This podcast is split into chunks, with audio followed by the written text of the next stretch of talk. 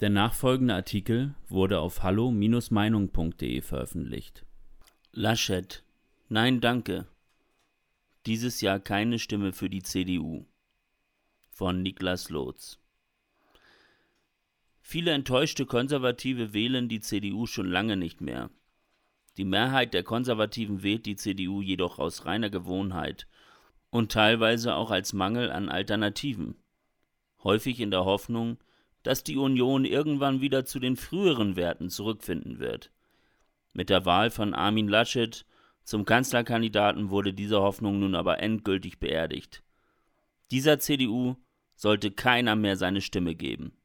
Es ist wie ein Schlag ins Gesicht, was sich der CDU-Vorstand da im Hinterzimmer ausgedacht hat. Der Kandidat mit den schlechtesten Beliebtheitswerten, mit der wenigsten Strahlkraft und mit den schlechtesten Siegeschancen soll nun also die Kanzlerschaft für die Union gewinnen.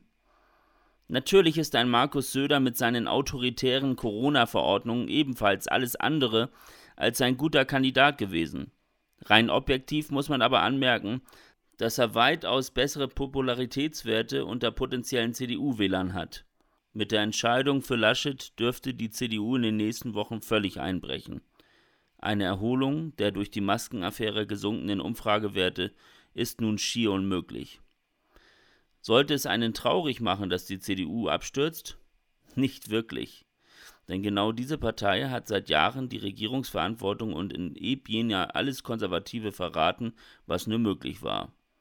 Wir haben massenhaft illegale Einwanderung, eine teure grüne Energiewende mit Rekordstrompreisen, eine vollkommen naive Islampolitik und jetzt natürlich auch noch die Zerstörung von Freiheit und Wohlstand durch die Corona-Politik. Die CDU ist also echt keine Partei mehr, der man irgendwo nachtrauern müsste, die bürgerlichen Zeiten sind lange vorbei. Kaum einer wird jedoch abstreiten, dass die CDU die einzige Partei ist, welche im Kampf um die Kanzlerschaft gegen die Grünen hätte gewinnen können. Nachdem die Grüne Verbotspartei ihre Kanzlerkandidatin Annalena Baerbock ausrief, hätte man von der CDU eine Antwort darauf erwartet.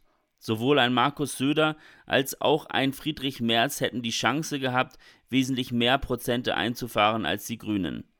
Laschet ist so ziemlich der einzige Kandidat, bei dem man befürchten muss, dass die CDU hinter den Grünen landet und diese somit stärkste Kraft werden. Die Wahl Laschets ist somit eigentlich die Wahl von Annalena Baerbock zur Kanzlerin, ermöglicht durch ein Establishment innerhalb der CDU, welches in einer ganz anderen Galaxie zu leben scheint als die Parteibasis.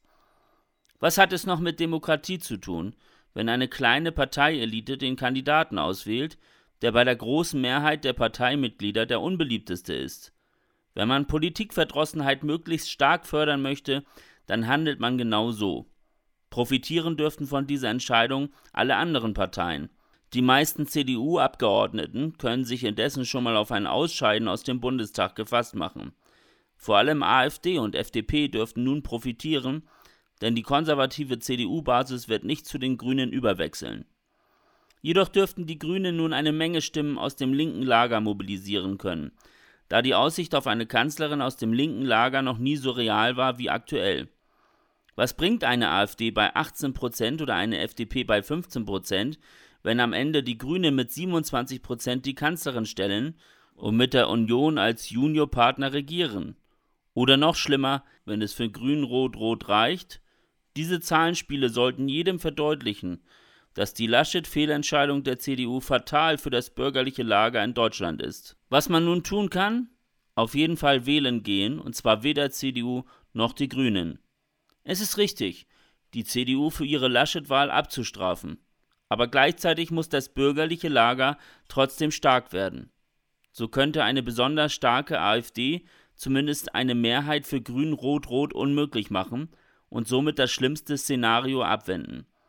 Jede Stimme, die nicht an die Grünen geht, hilft zudem, deren prozentuales Ergebnis zu senken. Wenn eine Sache dieses Jahr wirklich tabu ist, dann nicht zu wählen.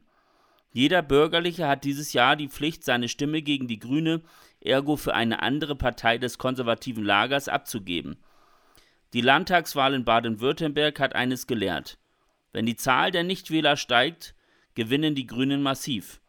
Denn deren Wähler gehen auf jeden Fall zur Wahl. Ihr seid also alle ausdrücklich aufgerufen. euren Frust über die aktuelle Politik auf dem Wahlzettel zu zeigen und nicht zu Hause in euch hineinzufressen. Wenn genug Menschen aufstehen und auch in ihrem Umfeld massiv für eine Protestwahl mobilisieren, ist noch lange nicht alles verloren.